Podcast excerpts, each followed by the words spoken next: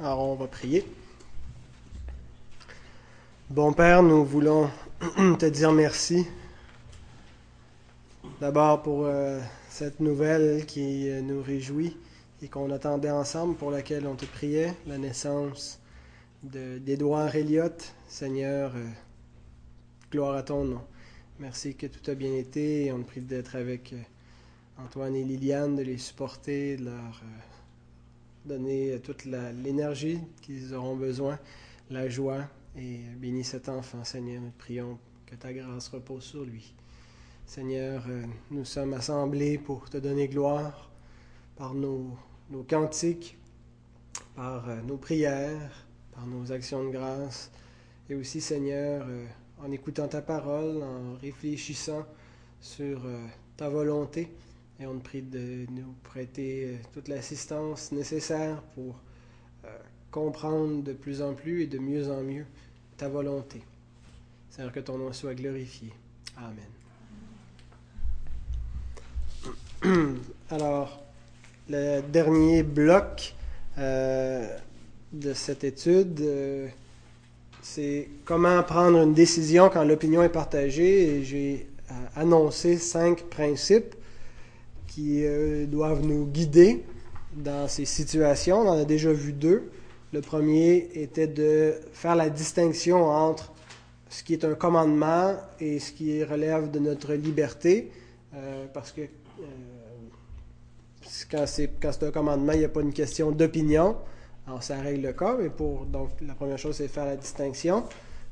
ensuite, c'est de cultiver nos propres convictions quand il s'agit de la liberté que chacun ait sa propre conviction. Et ce soir, on va voir le troisième principe, qui est de respecter la liberté des autres, même lorsque leur opinion diffère de la nôtre.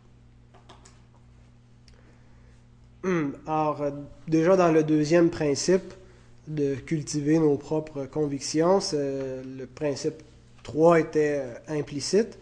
Euh, on lit dans Romains 14, 5 que chacun ait en son esprit une pleine conviction. Alors, si c'est bon pour moi, c'est bon pour les autres. Alors, il faut respecter euh, que cette, recommandation euh, est valable pour, chacun et respecter l'opinion de chacun. Euh, pour pouvoir appliquer le principe numéro 3, il y a deux choses qui sont nécessaires. D'abord, c'est d'accepter d'accueillir les autres. Et deuxièmement, de laisser Dieu être juge. Pour accepter et accueillir les autres, un texte, oh, il y a deux références, Romains 14, 1, qui nous dit faites, accueil à celui qui est faible dans la foi et ne discutez pas sur les opinions. Il faut accueillir les frères, ne pas discuter. Romains 15, 7 dit Accueillez-vous donc les uns les autres comme Christ vous accueillit pour la gloire de Dieu. Alors, l'importance de s'accueillir. Euh, la divergence d'opinion sur des questions non essentielles ne devrait pas affecter notre communion. Euh, d'où l'importance du premier principe de faire la distinction entre ce qui est une question d'opinion et ce qui est un commandement. Parce que quand euh, il n'est pas une question d'opinion, mais que c'est un commandement, euh, ça doit affecter dans certains cas la communion. Euh, par exemple, on lit, Paul nous dit dans 2 euh, Thessaloniciens 3.14, Si quelqu'un n'obéit pas à ce que nous disons par cette lettre, notez-le et n'ayez point de communication avec lui afin qu'il éprouve de la honte. Alors c'était, bonsoir, le processus de discipline qui entre en vigueur dans certaines circonstances. Alors, euh, mais là, c'est pour, c'est pas pour des questions d'opinion personnelle, mais c'est pour des questions de commandement. Et quand il y avait une désobéissance, à que Paul écrivait. Il disait, ben, n'ayez point de communion. On sait aussi, euh, Jean va écrire que si quelqu'un va plus loin dans la doctrine de Christ, euh, de ne pas, pas être en communion avec cette personne. Bon. Alors, qu'est-ce que ça signifie accepter et accueillir?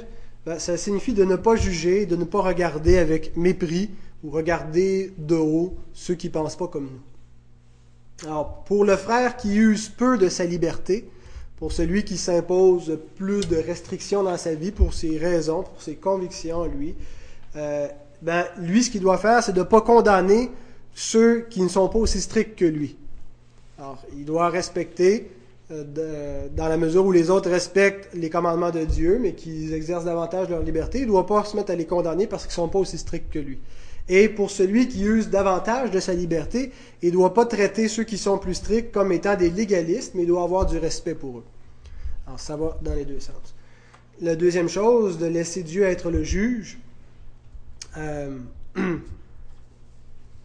quand on accueille les autres, eh bien, euh, on accepte implicitement que ce n'est pas à nous qui ont à rendre des comptes. Il y a des gens qui ont à nous rendre des comptes dans certaines situations, peut-être nos enfants. On a, une autorité sur eux jusqu'à un certain âge, mais tout le monde n'a pas à nous rendre des comptes. Et quand c'est leurs affaires pour des choses qui ne nous regardent pas et qui, qui sont de leur liberté, euh, on ne doit pas donc imposer notre opinion en, juge sur eux et, euh, s'attendre à ce qu'ils vont euh, se comporter comme nous on se comporterait. Si on nous demande notre opinion, c'est une autre affaire, mais donc on ne doit pas juger. et d'accepter les autres, c'est aussi de savoir que notre opinion n'est pas normative. C'est-à-dire qu'elle n'est pas la norme, elle est la norme pour nous, et on a vu que c'est une norme, parce que si celui, euh, quelqu'un s'est établi ses propres convictions, il les transgresse, il pêche, parce qu'il ne s'en tient pas à ce que sa conscience euh, lui montre.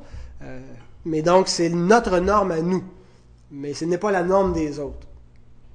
Et le texte qui appuie cela, Romains 14, verset 4, Qui es-tu, toi qui juges un serviteur d'autrui? S'il se tient debout, s'il tombe, cela regarde son maître. Mais il se tiendra debout, car le Seigneur a le pouvoir de l'affermir. Alors, le chrétien a la liberté de choisir, mais il n'a pas la liberté d'imposer ses opinions ou de juger ceux qui ont une divergence de vue. Et euh, rappelons ceci, l'écriture est obligatoire, mais la tradition est optionnelle. L'écriture est obligatoire, mais la tradition est optionnelle, même la nôtre.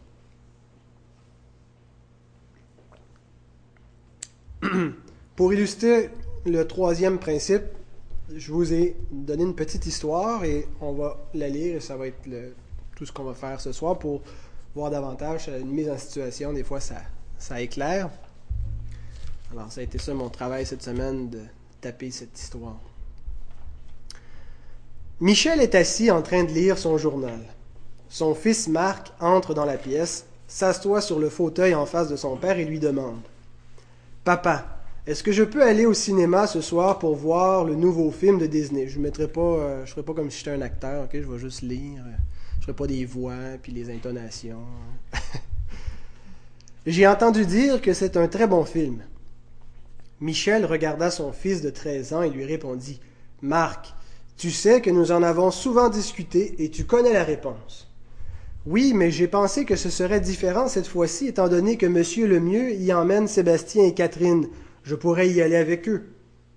Marc, ta mère et moi avons décidé que notre famille n'irait pas au cinéma. Nous t'avons expliqué les raisons, et ces raisons n'ont pas changé. Ah, ce n'est pas juste. Tu crois qu'il est injuste que Sébastien et Catherine puissent aller au cinéma tandis que toi tu ne peux pas y aller? Marc, l'air furieux, ne répondit rien. Michel plaça son journal sur la table du salon en face de lui, enleva ses lunettes et dit à son fils Fils, je comprends qu'en ce moment notre décision t'apparaît injuste. Alors pourquoi n'en parlerions-nous pas? Je crois que tu es maintenant assez vieux pour comprendre certaines choses. Marc leva les yeux vers son père et l'air résigné, il lui dit D'accord, je t'écoute, papa. Premièrement, Marc, je veux que tu saches que lorsque nous t'interdisons quelque chose, ce n'est pas parce que ta mère et moi voulons t'empêcher d'avoir du plaisir. Je sais. Nous voulons être fidèles envers ce, que nous dit, ce qui nous est dit dans la parole du Seigneur. Te souviens-tu de ce que Romains 12, verset 2 dit? Marc répondit Oui. Ne vous conformez pas au siècle présent, mais soyez transformés par le renouvellement de l'intelligence, afin que vous discerniez quelle est la volonté de Dieu, ce qui est bon, agréable et parfait. C'est exact. Nous voulons éviter la conformité avec le monde présent, ses valeurs, ses buts, sa façon de penser, ses moyens de succès et sa définition du bonheur. Et surtout, nous voulons que notre pensée soit transformée pour voir la vie comme Dieu la voit. Nous pensons que les films qui sont faits de nos jours, même ceux classés général, vont dans le sens contraire. Même s'ils ne présentent pas toujours des scènes de violence ou de sensualité, il présente généralement l'inverse de ce que les chrétiens doivent viser, car il reflète la pensée du monde et non de Dieu. Mais juste parce que les films présentent la pensée du monde, ça ne veut pas dire que j'aurai la pensée du monde. C'est vrai, Marc, tu ne devrais pas avoir trop confiance. C'est vrai, Marc, mais tu ne devrais pas avoir trop confiance en ta capacité de ne pas être influencé par le monde. Cette influence est très subtile en même temps que très puissante. De plus, tu n'as rien à y gagner, mais tu as beaucoup à y perdre. Alors pourquoi est-ce que M. Lemieux, lui, amène ses enfants au cinéma? De toute évidence, il ne voit pas les choses de la même manière que moi. Oui, mais il lit la même Bible, il enseigne à l'école du dimanche, et il est même sur le comité de l'Église comme toi. Comment sais-tu que tu as raison et qu'il a tort? Ce n'est pas ce que je dis, Marc. Aucun de nous deux n'a tort, nous avons, euh, nous avons tout simplement une divergence d'opinion. Marc regardait son père en fronçant les sourcils pour montrer à son père qu'il ne comprenait pas ce qu'il venait de dire. Marc, très peu de gens comprennent ce que je vais t'expliquer. Si tu peux saisir cela déjà au début de ton adolescence, ta vie et tes relations seront beaucoup plus simples et agréables. Le jeune homme était maintenant assis sur le bout de son siège et redoubla d'attention. Son père poursuivit. Marc, dis-moi, où est-ce que la Bible parle d'aller au cinéma? Dans Romains 12.2, nous venons de le lire. Plutôt, où est-ce que la Bible parle spécifiquement d'aller au cinéma? Nulle part. Alors nous ne retrouvons aucun verset qui dise Tu n'iras pas au cinéma. Cependant, nous retrouvons des indications générales comme Romains 12.2 et euh, chaque croyant est responsable devant Dieu d'appliquer ce commandement à chaque situation de sa vie. Je comprends, mais qu'est-ce qui arrive si deux chrétiens ne pensent pas pareil, comme toi et Monsieur Lemieux par exemple? D'abord, tu ne dois pas dire si, deux chrétiens ne pensent pas pareil, mais lorsque deux chrétiens ne pensent pas pareil, car cela arrivera inévitablement. Parfois, c'est parce que un des deux parties est immature. Et d'autres fois, des chrétiens matures peuvent arriver à des conclusions différentes. Est-ce que c'est parce que monsieur le mieux n'est pas mature qu'il ne pense pas comme toi, ou est-ce que c'est toi qui n'es pas mature? Michel rit. je ne sais pas à quel point nous sommes matures, mais je sais que nous sommes environ du même âge spirituel. Heureusement, nous retrouvons des indications dans la Bible pour nous guider dans les questions où nous ne, retrouvons pas de commandements spécifiques. Au temps du Nouveau Testament, il n'y avait pas de problème avec les films, mais avec le fait de manger de la viande. Qu'est-ce qu'il peut bien y avoir de mauvais à manger de la viande?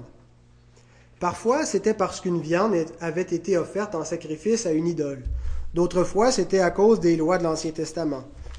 Dans un cas comme dans l'autre, certains croyants pensaient que de manger de la viande était mauvais. Paul en parle dans Romains 14. Laisse-moi te lire le passage et essaie de t'imaginer qu'il parle, des films à la place de la viande.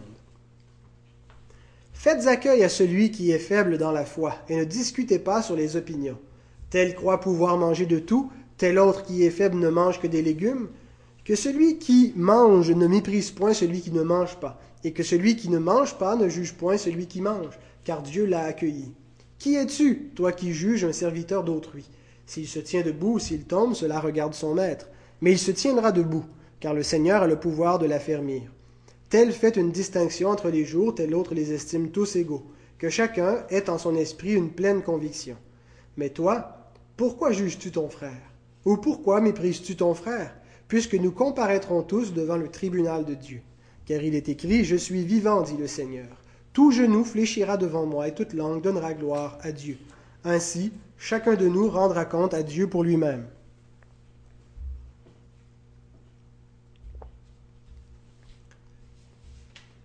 Comment Paul dit-il que nous devons traiter nos divergences de vue? Il dit que nous ne devons pas critiquer ou juger les autres lorsqu'ils ont une opinion différente. Et pourquoi pas? Parce que c'est le travail du Seigneur. Chacun de nous doit rendre compte à Dieu pour lui-même. C'est exact. Tu vois, dans notre cas, Monsieur Lemieux considère qu'il n'y a pas de problème à amener ses enfants au cinéma, tandis que pour moi, je ne peux pas agir ainsi. Monsieur Lemieux ne doit pas me regarder de haut à cause de mes standards, et moi je ne dois pas le critiquer à cause de son opinion différente. Je ne suis pas son juge et il n'est pas mon juge. Marc réfléchit pendant un instant à ce que son père venait de lui expliquer. Puis il demanda Est-ce pour cela que tu ne dis pas que M. Lemieux est dans l'erreur, même si tu es persuadé d'avoir raison Oui, c'est une des raisons, Marc. Une autre raison est que M. Lemieux peut tout à fait avoir raison dans son opinion. Je ne comprends pas. Au verset 5, il est écrit que chacun ait en son esprit une pleine conviction. Cela signifie que nous devons avoir de bonnes raisons pour défendre nos opinions. Car si je conclus qu'il serait mauvais pour ma famille d'aller au cinéma, mais que je vous y emmène néanmoins, je pêche alors contre ma conscience. C'est pourquoi il est dit au dernier verset du chapitre 14, Mais celui qui a des doutes au sujet de ce qu'il mange est condamné, parce qu'il n'agit pas par conviction. Tout ce qui n'est pas le produit d'une conviction est péché. Cependant, si M. Lemieux a déterminé devant Dieu qu'il est bon pour lui et sa famille de regarder certains films, il peut le faire sans offenser sa conscience. De plus, il ne devrait pas se sentir coupable de ce que je sois arrivé à une autre conclusion que la sienne, s'il est pleinement persuadé dans sa pensée. Veux-tu dire, rétorqua Marc, l'air surpris, que la même chose peut être mauvaise pour toi et bonne pour M. Lemieux C'est exactement l'enseignement de la Bible sur les questions d'opinion. Waouh, je ne savais pas ça. Michel sourit à son fils et lui dit Peux-tu encore traiter un autre concept difficile? Je ne sais pas, mais je vais essayer. Non seulement une même activité peut être bonne ou mauvaise dépendamment de la personne, mais une même activité peut être bonne ou mauvaise pour la même personne à des moments différents de sa vie. Je ne suis pas sûr que cela puisse être possible. Il va falloir que tu me donnes un exemple. Tu te souviens du chariot tiré par des chevaux chez grand-papa? Euh, c'est le et non je. Le jeune homme acquiesça. Eh bien, lorsque j'avais ton âge, nous allions à l'église dans ce chariot. À cette époque, plusieurs chrétiens pensaient qu'il était mauvais d'avoir une automobile. Lorsque j'avais 17 ans, un ami chrétien plus vieux que moi acheta une voiture. Un jour, je l'ai accompagné dans sa voiture. Nous avons eu beaucoup de plaisir, mais je me suis senti coupable car je savais que, j'avais péché, que je péchais en allant en voiture. J'ai avoué à mon Père ma faute et il m'a réprimandé. En confessant mon péché au Seigneur, le sentiment de culpabilité est parti. En vieillissant, j'ai commencé à étudier la Bible par moi-même. J'ai pu étudier Romains 14 et des passages similaires pour m'apercevoir qu'aucun moyen de transport n'était plus sain qu'un autre. J'ai réalisé que ce n'était pas un péché que de conduire une automobile. Mes grands-papas et grand-maman ont aussi une voiture, non? Oui, il leur a fallu un peu plus de temps pour accepter leur liberté sur cet aspect, puisque cela était très enraciné en eux. Mais il y a encore des chrétiens aujourd'hui qui considèrent qu'il est mauvais de conduire une voiture. Vraiment? Oui, et on ne, doit, pas se faire juge de leur conscience. Le point que je veux te montrer, Marc, c'est qu'une chose peut être mauvaise pour un temps dans ta vie, puis devenir bonne parce que ta perspective a changé ou parce que ta situation a changé. As-tu déjà discuté avec M. Lemieux à propos des films? Lorsque nous avons tous les deux eu des enfants, nous avons discuté de l'éducation de nos enfants avec maman et Madame Lemieux. Pourquoi pense-t-il que c'est correct d'amener leurs enfants au cinéma? Je crois qu'ils considèrent que le cinéma est un divertissement décent pour leur famille. De plus, s'ils ne peuvent accompagner leurs enfants, ils ne les laissent pas y aller seuls. Oui, mais que font-ils de Romains 12.2 et du fait que les croyants ne doivent pas se conformer à la pensée du monde? Monsieur Lemieux ne croit pas que les films qu'il permet à sa famille d'écouter sont néfastes. Je sais qu'il est très sélectif et qu'il juge important de discuter du film avec ses enfants après l'avoir visionné. Ainsi, il peut corriger certaines erreurs et se servir des films comme une opportunité pour éduquer ses enfants. Ça me semble bien. Qu'y a-t-il dans cette façon de faire qui t'empêche de faire la même chose avec nous? Je ne pense pas qu'il y ait quoi que ce soit de mauvais dans le sens de péché avec le point de vue de M. Lemieux. Je crois qu'il est pleinement persuadé dans sa propre conscience, et cela me suffit. Mais j'ai un désaccord sur le bienfait et l'utilité de quelque film que ce soit, même s'il est discuté ensuite. Et je pense que notre famille peut apprendre les mêmes leçons sans nous exposer délibérément à l'influence du monde. Marc sembla déçu par cette réponse. Son père lui demanda Commences-tu à penser que tu es né dans la mauvaise famille Non, non. Marc pensa pendant quelques instants, puis dit Tu as dit que pour les questions d'opinion, la Bible laissait décider chacun pour soi, n'est-ce pas? Oui, c'est ça. J'ai beaucoup réfléchi à toute cette affaire et je respecte ton point de vue, mais pour ma part, je, partage le point de vue de M. Lemieux. Ah oui? Oui, oui, je suis pleinement convaincu dans ma conscience qu'il n'y a aucun mal à regarder des films avec discernement. Je me demandais quand tu allais arriver là. Bel essai, Marc, mais ça ne fonctionne pas. Comment ça? À cause d'un autre principe qui est un commandement cette fois. Enfants, obéissez à vos parents selon le Seigneur, car cela est juste. Connais-tu la référence de ce verset? Éphésiens 6, 1, répondit Marc d'un ton, d'un ton vaincu. Te souviens-tu de ce que dit le verset 4 du même chapitre? Oui, il est dit Et vous, pères, n'héritez pas vos enfants, mais élevez-les en les corrigeant et en les instruisant selon le Seigneur. Crois-tu que je t'irrite à la colère en t'empêchant d'aller au cinéma? Non, pas vraiment. Je suis impressionné, Marc. Tu apprends à accepter la déception de manière mature. Michel attendit quelques instants, puis reprit Marc, je veux que tu saches que je prends cette situation très au sérieux, et je suis persuadé que Monsieur Lemieux aussi. Nous croyons que Dieu, en nous confiant des enfants, nous a en quelque sorte fait confiance. Dieu nous a donné la responsabilité, l'autorité de vous élever selon le Seigneur. Monsieur Lemieux et moi pouvons poursuivre ce même but de manière un peu différente, mais s'efforçant chacun au mieux de nos habiletés, de, de notre compréhension. Lorsque je t'interdis quelque chose, c'est parce que je crois sincèrement que cette activité ne sera pas bonne pour toi. J'agis ainsi parce que je me préoccupe vraiment de toi.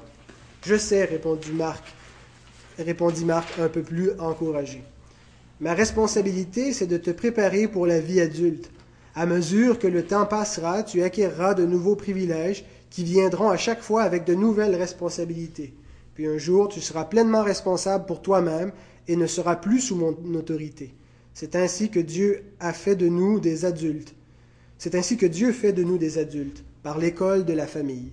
Parfois, c'est plus difficile pour toi d'obéir, mais rappelle-toi que cela te servira beaucoup pour ta vie d'adulte. Marc acquiesça. Une dernière chose en terminant, Marc. Tu sais que la Bible nous dit de toujours rendre grâce, même pour les choses que nous trouvons difficiles. Mais souvent, une personne peut montrer de la soumission et de la résignation dans son comportement sans être soumise dans son cœur. Tu sais de quoi je parle? Oui, papa, je le vois souvent à l'école. Dieu n'est pas intéressé par ton comportement seulement, mais il veut que ton attitude soit soumise et joyeuse également. En rendant grâce pour toutes choses, même les choses difficiles, tu pourras développer une telle attitude qui te sera très utile dans la vie. Fin du sermon. Amen. Le père et le fils rirent ensemble, puis Michel proposa à son fils Que dirais-tu d'aller jouer au hockey après le souper? Est-ce que ta conscience te le permet? Oui, fils, certainement. Alors, petite histoire qui illustre euh, simplement, mais clairement, le principe numéro 3. Il est possible d'accepter et d'aimer un frère qui a une conviction différente, pour ne pas dire même opposée euh, à la nôtre. Alors, Michel n'a été ni blessé ni indigné par la conduite de M. Lemieux. Euh, alors que lui-même ne serait pas allé au cinéma. Euh, et il a accepté que l'autre puisse user de sa liberté. Mais qu'arrive-t-il lorsque quelqu'un qui ne voit rien de mal à écouter des films blesse son frère et le choque en allant au cinéma? Qu'est-ce qui arrive si finalement Michel aurait été choqué, scandalisé par M. Lemieux? Et c'est ce que nous verrons, si Dieu le permet, la semaine prochaine.